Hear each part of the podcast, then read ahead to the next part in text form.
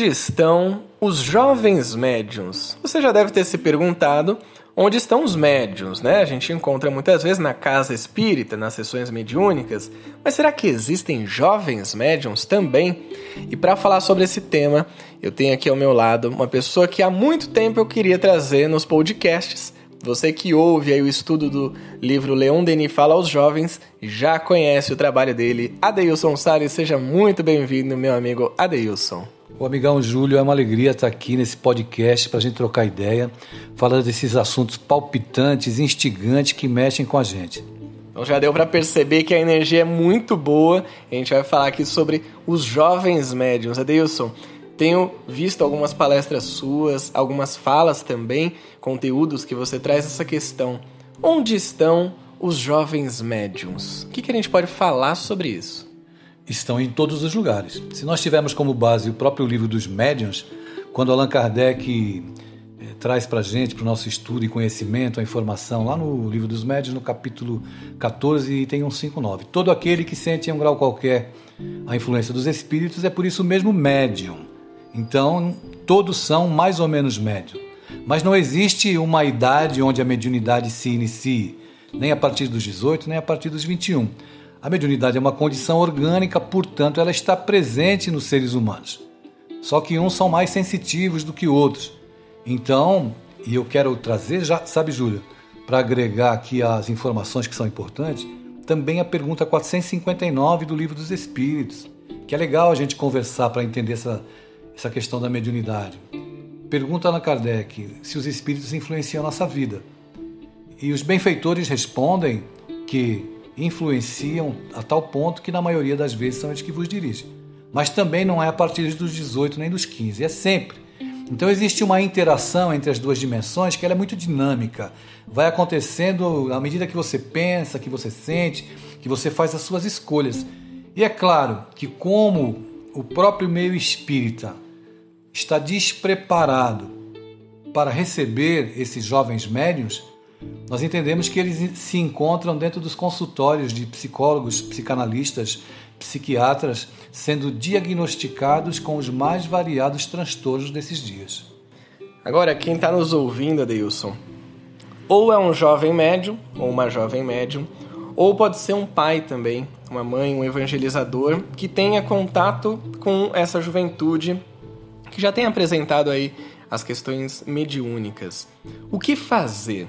Como lidar com esse momento da adolescência, que é um turbilhão de emoções, e juntar isso com a mediunidade? Como lidar com essa questão? Então, a questão realmente é muito complexa, Júlio, porque tem eclosão dos hormônios, tem contexto familiar, tem a demanda do mundo que quer te levar para olhar o mundo apenas pelo lado das sensações e do prazer. Isso é muito complexo e muito complicado. Mas como a gente está falando aqui em termos de movimento espírita, nós entendemos que chegou a hora, né, porque a demanda da dor está muito grande, e o dirigente que não se abre para auxiliar na dinamização, na implementação, por exemplo, da evangelização infantil e juvenil, ele vai sentir na própria pele quando acontecer dentro da própria casa, lá na sala de casa, quando as, essas situações conflitivas se instalarem na ambiência doméstica. Então é muito importante que nós tenhamos um olhar diferenciado hoje para acolher os nossos jovens de uma maneira geral, não pensando apenas no aspecto mediúnico. Acolher como eles são, como é que eles chegam, com piercing, com tatuagens, com as características dos jovens contemporâneos desses tempos.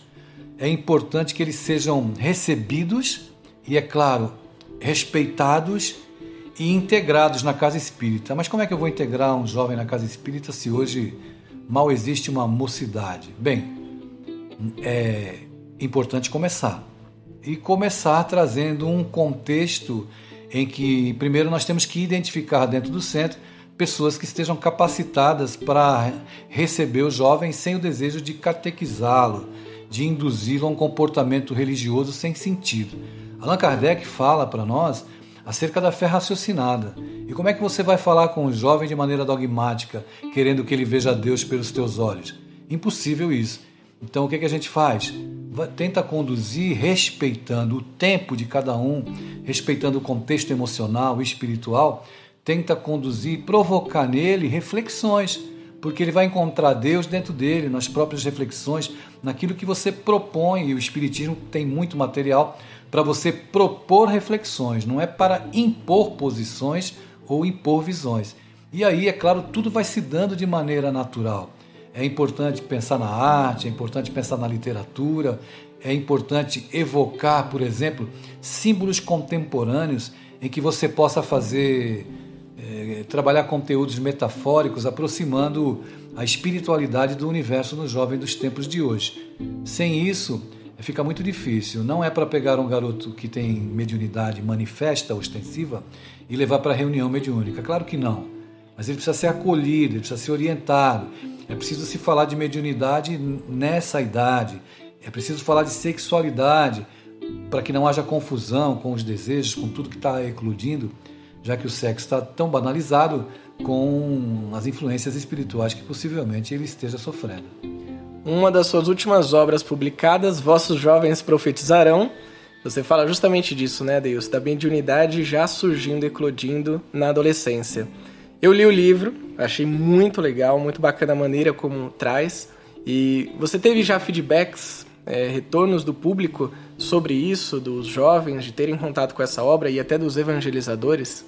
Muitos, muitos feedbacks e, e todos positivos, de pessoas que leram, recomendam, divulgam e a gente está muito feliz porque é uma obra que vem tratar de um, de um universo urgente, né? não apenas por causa da questão do suicídio, mas é importante olhar para a mediunidade no universo do jovem hoje.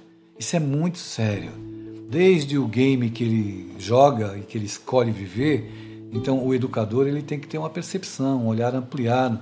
Você consegue identificar na fala, no comportamento, a ponte que você deve construir para chegar no coração dos jovens. O livro está indo muito bem e a gente espera trabalhar outros textos para ajudar a juventude. Né? Então, se você ainda não conhece o trabalho do Adeilson, já pesquisa aí Adeilson Sales. Você vai encontrar uma série de livros. Tem também aqui no podcast do Coaching Espírita o estudo do livro Leon Denis Fala aos Jovens. Adeilson, muito obrigado. Em breve você volta aqui para a gente falar mais. Obrigado eu, aquele abração, Júlio.